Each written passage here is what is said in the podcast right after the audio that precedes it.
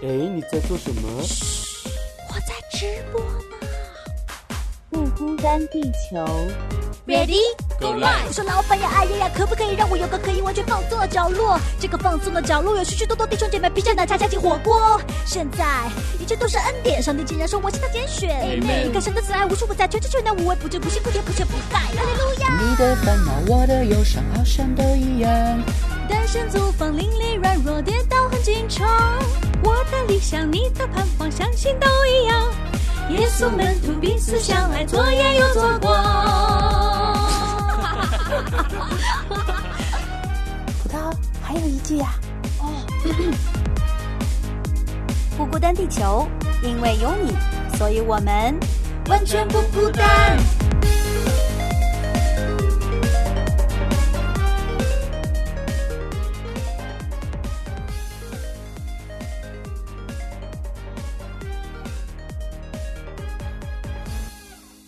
大家好，欢迎又来到《不孤单地球之咖喱大乱炖》，我是咖喱。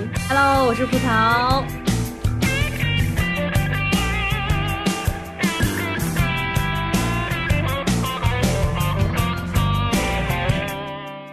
天是我们咖喱大乱炖第一季的最后一集。我们这最后一集已经给大家铺垫了整整六集了，就前面一直在说哇，我们有很多很多的证据要证明神创论就是来自于化石。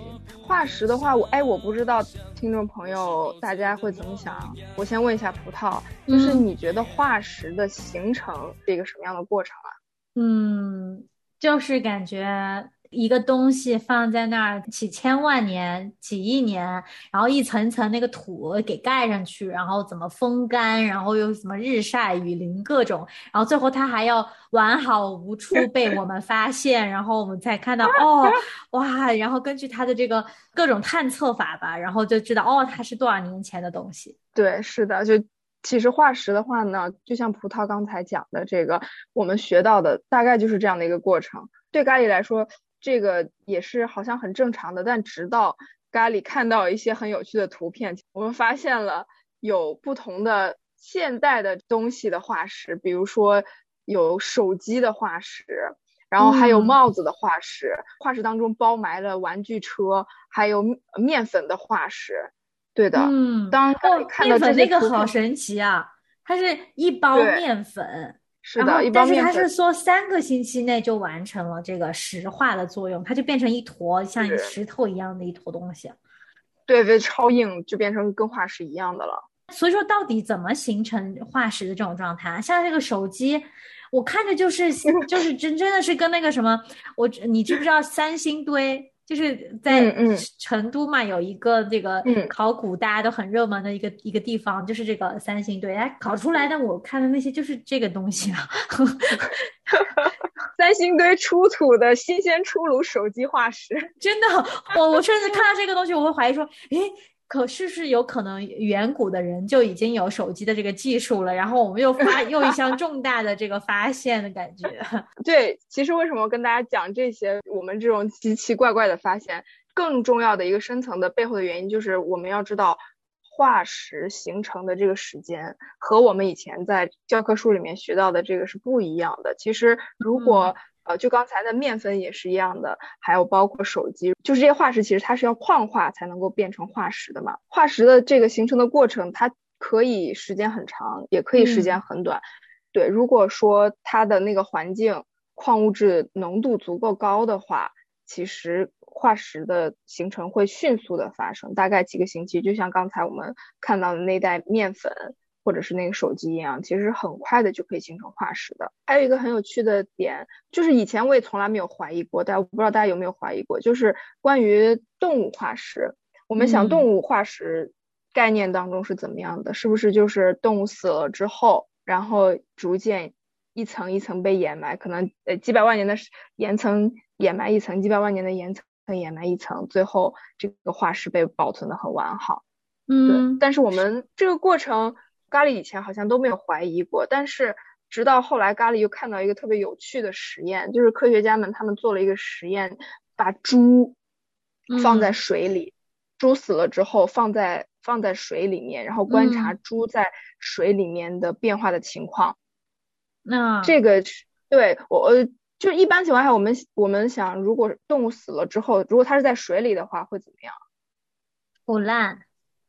腐烂，呃，它是它应该是一个漂浮在水面上的状态，因为嗯看到一些很对一般情况下，比如说鱼死了之后，它就翻肚子，是吧？漂浮在水面上面，动物也是这样。如果是这样的一个情况的话，它如果漂浮在水面上，它应该很快就腐烂了，就没有办法有机会形成化石。嗯嗯嗯，是啊。对的，那化石到底应该怎么去形成的？这就要打问号了，和我们之前学到的是很不一样的。然后呢，这个科学家们，因为他们发现了这个问题，就把这个猪给它拴了很重的重物，直接让它沉到水底，甚还把它放在一个箱子里面。但是很可惜的是，这头猪也是在很快短短的几个星期之内就完全腐烂殆尽了，就什么都不剩了。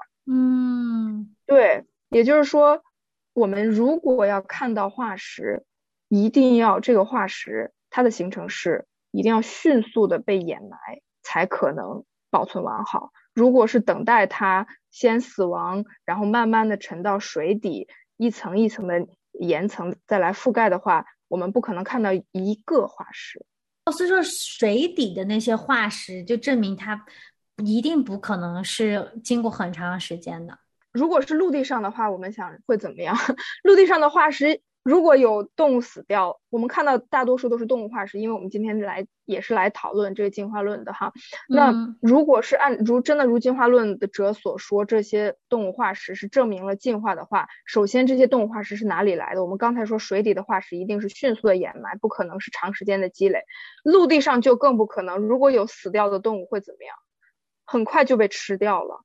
或者就是腐烂掉了，也是消失殆尽，可能比水底还要快。对，对哈，所以我们，嗯，那 那原来哇，我的脑袋里被放了一枪，就感觉哎，我原来怎么接受了这个化石的这个定义的？那有没有可能是有一些特别走运的一些尸体，他们就在一个荒无人人烟、荒无鸟烟、荒无各种烟的地方，然后 它就一层层被掩埋，才被我们找到。因为毕竟我们现在找到的化石也比较少嘛，跟它当年的那个可能动物的多样性，然后然后数量也没有办法比嘛。嗯嗯，这种可能呢，其实是微乎其微的。不管你是多么的荒无人烟。你总归是要跟空气接触，跟空气接触了之后，这个尸体腐烂的这个速度就会比较快，你还不可能等着它一层一层过来掩埋了。哦，明白明白。哇，那这样子说起来，如果是迅速就要掩埋的话，我们现在根据各种什么呃测算法算出来的，因为要根据那个土质嘛，一层一层算它的动物的年龄啊，这些都不准确了呀。是的。更有趣的是，其实科学家们发现了很多的跨层化石。这个跨层化石是什么意思呢？就是说，在据称这些每一个不同的这个岩层，我们知道，呃，根据地质学家，他们会把这些的岩层分成按照地质的年代，最底下是什么前寒武纪，再往上是寒武纪，再往上。呃，是各种各样不同的地质纪元，这个每一层的地质纪元呢，都蕴含了或者说被划分了几亿年的这个地质学的时间。如果是这样的话，有几亿年的地质学的时间的话，那么在不同的地层之间，按照我们正常的想法，不同的这个地质地层之间不会有同一块化石穿透不同的地层，但是。但是很搞笑的就是有很多的跨层化石产生，而且这些跨层化石，它们甚至是下面是呃某一个岩层，然后上面是柔软的、嗯、柔软的煤层，就是煤矿的那个煤层，再上面又是一层岩石，嗯、然后这个化石有一个树木的化石就直直的插在这个岩层当中。哦，对，这样的话，其实我们就知道地质学家他们根据岩层不同的这个岩层划分的这个地质年代是。没有什么科学依据的，没有证。哦、对，其实是，而且还有很有趣的，就是很多有一些的化石，他们是呃有一群小鱼正在游，一下子就被固化成了，就是被迅速掩埋成了化石。然后还有的是呃鱼妈妈，有一条鱼龙的妈妈，它、嗯、正在生小鱼龙，然后这个过程也被化石记录下来了。嗯，哎，这样听起来就我觉得就很像一场大的灾难，什么。呃那种洪水啊，或者是那种飓风啊之类的东西来，然后瞬间所有东西就生命就停止在那一刻了。是的，没错。所以，如果根据我们创造论科学家的呃研究发现呢，这些的化石很多的化石都是形成于一场巨大的灾难，才会有这样的迅速迅速掩埋，所有的这些动物一下子就被迅速掩埋，并且它们是呃窒息而亡的这样的一个状况，它们都不是自然死亡的，对，是活埋。哎，你听过不孤单地球吗？嗯，不孤单地球是个什么东西啊？让我搜一下。每周一到周五，北京时间凌晨十二点准时上线。关于音乐、美食、艺术、生活，可以自由畅谈。哦，原来啊，这是一档全球直播的广播节目，年轻人专属的。大事小事都可以说，话题不嫌多，只要你想说。那还等什么呢？咱们赶快去预约连线吧！欢迎成为不孤单地球人，用你的声音让我们不孤单。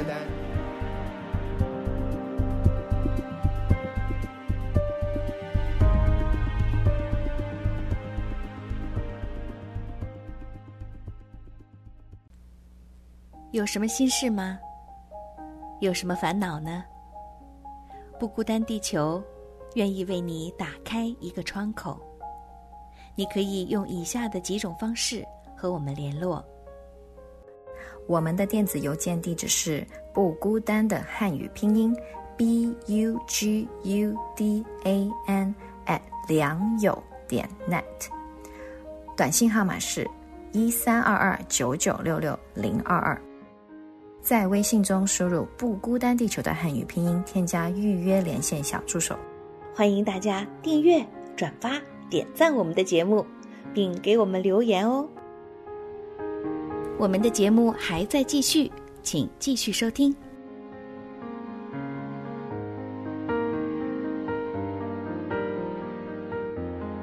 所以说我明白你的意思了，就一定是有一场突发性的灾难，然后把这些东西掩埋在底下，不管是植物也好，动物也好，就是相当于在那个土里面放在那儿静止了。是的，所以关于这场灾难的话呢，我相信，呃，如果我们看过圣经的朋友或者了解呃圣经当中事件的朋友，都会联想到就是那一场大洪水。之前我们也跟大家铺垫过，我们在下一季会跟大家仔细的介绍。关于大洪水的一二三，那今天的话还是我们还是围绕化石的主题。呃，对于进化论者来说，呃，其实呃最打脸的也是我们呃前面开篇的时候也跟大家有有分享过，其实我们没有发现过度过度的物种，而且呃其实也是没有过度化石的，嗯，一个都没有，没有，是的，嗯，我不知道葡萄能想到有有有什么过度的化石吗？我我当然是不知道了，没有。我我相信，我相信我们听众朋友有很聪明的，一下就会反应上来，就是始祖鸟。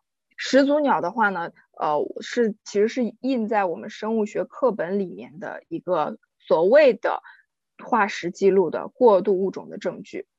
说这个始祖鸟，它就是关于鸟类的进化，他们是认为说可能是从爬行动物。或者是说直接就说恐龙进化而来的，所以呃，就说始祖鸟它是一个半龙半鸟的这样的一个物种，但事实上呢，始祖鸟的这个化石根本就不是一个就是一半这样的动物，一半那样的动物的这样的一个化石，它就是一个彻头彻尾的鸟。为什么呢？因为它呃有鸟类的羽毛，有鸟类的大脑，有鸟类的这个爪子。就是完全鸟类现在的鸟类的这样的一个特征，所以根本不是，呃，有任何的其他物种的特征，它其实就是一只鸟。如果说我们现在的鸟类都是由先前的一只鸟类演化过来的话，那么始祖鸟它就根本就不能够成为一个进化的证据了，因为它就是鸟。哦，明白明白，那就相当于它只是呃灭绝了，跟恐龙一样，不，但是不能说它是。中间的一个状态，对的。其实我们也了解到有一些的，嗯，所谓的科学发现说有过渡物种，包括引起很轰动的一个叫辽宁古道鸟，这样的一个化石的证据，可能如果大家研究过化石，可能会了解。但是这个证据后来也是被打假了，发现说这个辽宁古道辽辽宁古道鸟就是当时的发现这个化石的人，他们拼凑而成的，根本就不是，对，根本就不是一个过渡化石，只是他们为了有过渡化石而造假。哇，我怎么在这个节目里听到了好多科学界的黑暗面呢？抱歉，抱歉。但其实我们如果真正严肃做科研的话，啊，大家都会追求真理。为什么会在这个方面造假？是因为过渡化石太稀缺了。你能找到一个过渡化石，那你就是要多少钱都给你，是吧？因为过渡化石证据太稀缺了。如果按照达尔文的进化的理论，过渡化石应该是极其丰富的，但事实上。过渡化石是没有的，稀缺到我们需要去造假。就是说，跟我们已经发现的化石来比，应该有相应规模的，就是比例的过渡化石才对。这个比例太悬殊了。没错，就是那我们这个进化树到底这个推论到底是怎么来的？其实这个进化树是达尔文脑海当中的想象。在达尔文他呃写这个进化的手稿的时候。他的那张手稿的图片旁边写了一个 I think，就说他这样，对，是的，所以基于这个人的构想发展出来一系列的故事，在呃九九年的时候，科学杂志就是现在依然最顶尖的杂志 Science 上面发表了一篇论文，就在讲恐龙的进化，画了恐龙的进化树，啊，画的非常的就是恐龙现。当时发现的化石有多少多少的物种，然后不断的去追追溯，呃，它的远古的这个祖先，然后找到了同样的一个祖先，已经发表了，而且看起来非常的 reasonable，非常的合理。但是当我们仔细的去看他们发表的这个论文的图片的时候，我们就会发现，他们把那些没有发现化石的那些呃数据，他们是用虚线来代替的。当我们把那些虚线擦掉的时候，会发现一个神奇的现象，就是所有的化石的种类都是各从其类，没有共同的祖先的。天呐，全靠想象啊！这个，对，想象科研。OK，是的。关于进化的证据，或者是关于进化论的呃这些故事，当大家了解的时候，都要稍微的思考一下，看这个到底是不是是真实的，嗯或者说当中是不是有一些故事在的。对。那我相信有一些听众是属于那种。已经不相信进化论了，但是他也觉得神创论你也没有让我看到直接的证据啊。就哪怕我们刚才说了很多关于化是怎么形成的，他也觉得呃大洪水之类的灾难只是圣经里面的一段故事，我也是我们想象出来的，然后把它拼凑起来，觉得哎这个挺合理的。就像我们之前说过，我们戴上了这个。呃，神创论的眼镜去看这些证据，才拼凑出了这样子的一个推论。嗯，我觉得这样的想法是非常合理的。嗯，因为我们如果就像咖喱之前也跟大家一起讨论过，我们戴上了不同的眼镜，就是我们拥有不同的价值观。我们在看到同样的证据的时候，我们就会得到不同的结论。这个我觉得是很好的，是是很正常的。对，嗯，但是。呃，我们要有一个思辨的这样的一个能力吧？对，嗯，咖喱也是很，对于咖喱来说，这些证据并不是能够直接的就直接支持神创论。但是，如果我们先相信有一位神，然后再去审视这些证据的话，我们就会发现这些证据都来支持神创论，这个是确凿无疑的。我们不是要通过这些，对我们不是要通过这些话，因为我们怎么才能够通过这些证据就看到神的创造？我们是不可能回到当时的那个历史的，因为神创造的时候，我们没有一个人存在；神创造这个世界的时候，我们没有一个人存在。嗯，但是我们可以看到我们周围的，包括呃，我们之前也讲过，我们看到我们周围的花草树木，看到自然，看到神创造的我们身边美好的我们的朋友，我们就知道这些都不可能是偶然发生的。对，所以这个可能这个思维逻辑我们可以来调整一下。之前咖喱有跟大家也分享过，其实也算是给进化论者打脸的一个发现，就是寒武纪生命大爆发。嗯关心化石的朋友们肯定了解这个寒武纪生命大爆发。这个是一个什么样的一个情况呢？就是在所谓的哈地质学家认为所谓的寒武纪，就是距今大概有五亿多年。嗯这样的一个时代，嗯在那个寒武纪的地层当中发现了巨量的海洋生物的化石。这个海洋生物化石的丰富的程度，呃，是我们现今是没有的，异常的复杂，而且差异会很大。包括里面有什么我们很感兴趣的，其实嗯咖喱也很感兴趣啊，三叶虫。以前从来没见过，觉得三叶虫真的哦好神秘啊！对，还有奇虾，体型大概奇虾体长是两米。进化论者就他们就非常难难以去理解说，如果是从简单到复杂，从低等到高等，在寒武纪应该是生命起源最初的那个纪元，嗯怎么会有两米长的巨大的虾？嗯，是啊，是无法对，这根本就是没有办法去解释的。所以这样的一个呃寒武纪生命大爆发的这个证据，嗯，其实也就已经证明了说，整个生命的产生的过程和进化是违背的。哦，对，而且很有趣的就是，如果我们观察说这些化石的分布，我们发现，哎，最底下的是所谓的寒武纪的这些海洋生物，然后呢，在呃掩埋的往上一点会有一些的两栖动物，然后再往上一些可能是一些的爬行动物或大型的一些的动物，再往上的话可能是呃有人类，然后包括很所谓的哈更高阶的一些哺乳动物。化石的掩埋的这个这个次序是这样的，我们如果根据套用进化树的进化的话，我们就说啊，那就是从海洋生物逐渐进化到呃两栖啊，进化到爬行，然后进化到哺乳。但如果我们不用进化的眼镜呢，我们把它看成是化石掩埋的顺序呢，首先是底层的海洋生物，然后是两栖类，然后是爬行类，然后是人类。那我们可以想想象，这就是整个自然界这些生物它们生活空间的顺序嘛。那也就是当嗯时发生大洪水的时候，这些动物被掩埋的次序嘛。为什么人类和嗯那些比较所谓的比较聪明的哺乳动物，它们在最上层，其实最上层会有一些人类的化石的？为什么？因为他们会逃，会跑，跑到最高处，所以最最慢被最最晚被掩埋。但其实所有啊的整个掩埋的过程也是发生在短短的，就是大洪水期间那几十天嗯内的。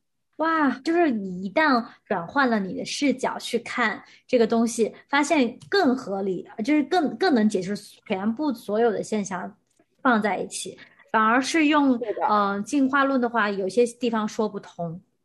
是的，是的。嗯，那包括呃我们现在也很就是了解到一些呃所谓的活化石，我们知道蕨类植物据称是在五呃五亿多年前，嗯嗯，但现在还依然有说蕨类植物是活化石，为什么？因为它们没有进化，它们五亿年前化石是什么样，现在还是什么样。然后包括还有一些呃鱼类，有呃一种鱼叫腔棘鱼，据称是跟恐龙生活在同一个时代的，结果嗯在当代又被发现了。然后呢，还有就是有一些动物叫海豆芽，呃，我不知道大家有没有去海边的时候去吃这个海豆芽，应该是挺美味的。它据称也是距今已经有四点五亿年了，在这样的距今哦四点五亿年的岩层当中发现的嘛。但是当时的距所谓的四点五亿前年前的海豆芽和现在的海豆芽长得一模一样，没有任何的变化。哦没有任何变化。它说不定就是近代的采掩埋的，不一定有那么久远了。对，是的，如果哦按照进化论的声称，如果有这几亿年的时间的话，虫子都可以进化成人，这个这些动物、这些植物完全没有没有任何的变化，嗯其实也是嗯跟进化论的结论是相违背的嘛。嗯，OK，海豆芽，我还去查了一下，它长得真的是很像豆芽的一种，我没有吃过，我觉得有嗯。大家如果有吃过，可以给我们留言，告诉我们什么味道，会变成一道美食节目。哎，我觉得真的是这一期节目，该会颠覆很多人的认知，颠覆很多人的日生命。我觉得甚至是因为有些时候，我觉得当我们坚信不疑，我们觉得非常的有说服力的一些事情。但是当我们换一个视角去看的时候，哇，你真的发现你的世界都改变了，嗯。你的嗯，眼镜拿掉了，然后你又戴上了一副新的眼镜，可能真的是对很多人来说是很值得回味、值得去思考的一期节目。嗯，那我们第一季这个咖喱大乱炖呢，就要停留在这里，要跟大家先说一声再见了。下一季呢，我们还有关于大洪水这个重量级的，因为我们第一季其实很多很多的事情都引向了大洪水，因为感觉大洪水是一个决定性的，就是因为很多很多，包括这化石的形成啊，包括我们整个生态的改变啊，还有就是地球的年龄啊，都是跟这场洪水有很多的关系啦。嗯，我就希望就是大家继续守住我们的咖喱大乱炖。下一季我们在这里依然欢迎你，邀请你跟我们一起来听咖喱，跟我们科普，也跟我们聊他自己人生当中的一些故事。好的，谢谢大家，我们就一起期待第二季的咖喱大乱炖。谢谢大家收听，我们下一季再见，拜拜，拜拜。My memories gather round her. Miner's lady, stranger to blue water. Dark and dusty, painted on the sky. Misty taste of moonshine, teardrop in my eye. Country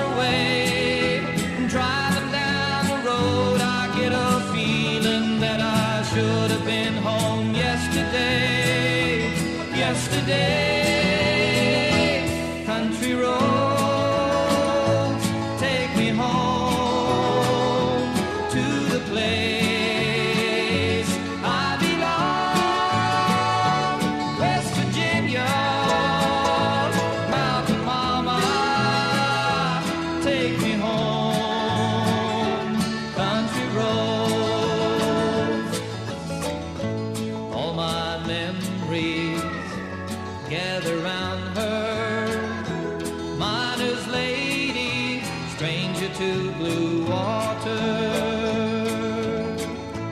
Dark and dusty, painted on the sky. Misty taste of moonshine, teardrop in my eye.